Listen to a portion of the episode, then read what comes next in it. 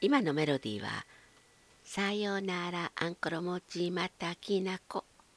ちょっと最後の音が違いますけど「さようならあんころ餅またきなこ」という言葉歌のリズムでした。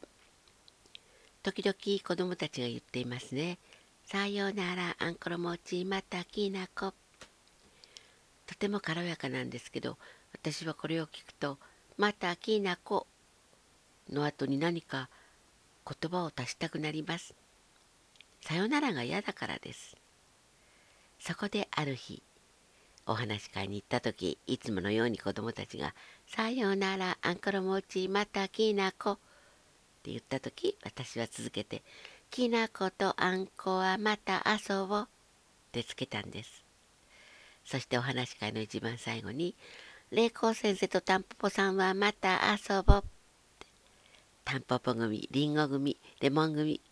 クラスの名前を最後につけて、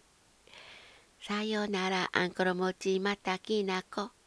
きなことあんこはまた遊ぼう。霊光先生とつくし組さんもまた遊ぼう。って言って、次のお話し会を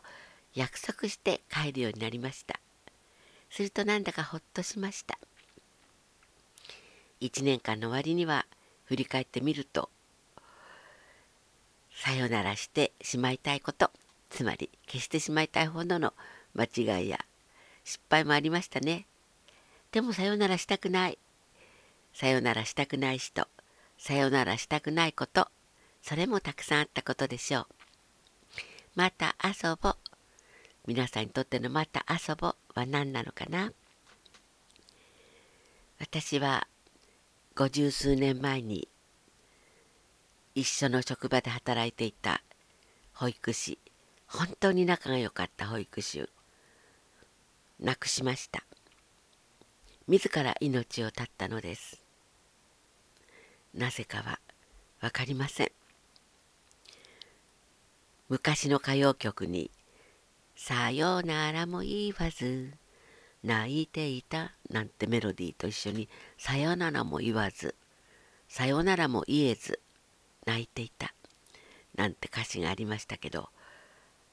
あっという間の突然の出来事で私にその人はさよならも言わず私もさよならも言えず目の前から駆け足で天国に登っていってしまいました。それから五十数年私はいつかあの世でその人に会った時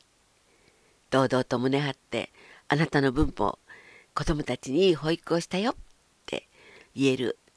保育士さんの人生を全うしようと思っていました。でもさまざまな理由で私は途中から保育士さんを辞めなければならなくなりました。でもその代わりに私はお話の魔法使いになれました。たくさんの作品を生みました。いつ天国から迎えに来てその人に会いに行くことになっても私は堂々とあなたが生きていた分たくさんの子供たちにたくさんの楽しいことを届けましたよと言えるようになりました。さようならあんころ餅またきなこ。そうです。きなことあんこはまた遊ぶのです。皆さん、さよならではありません。また来年。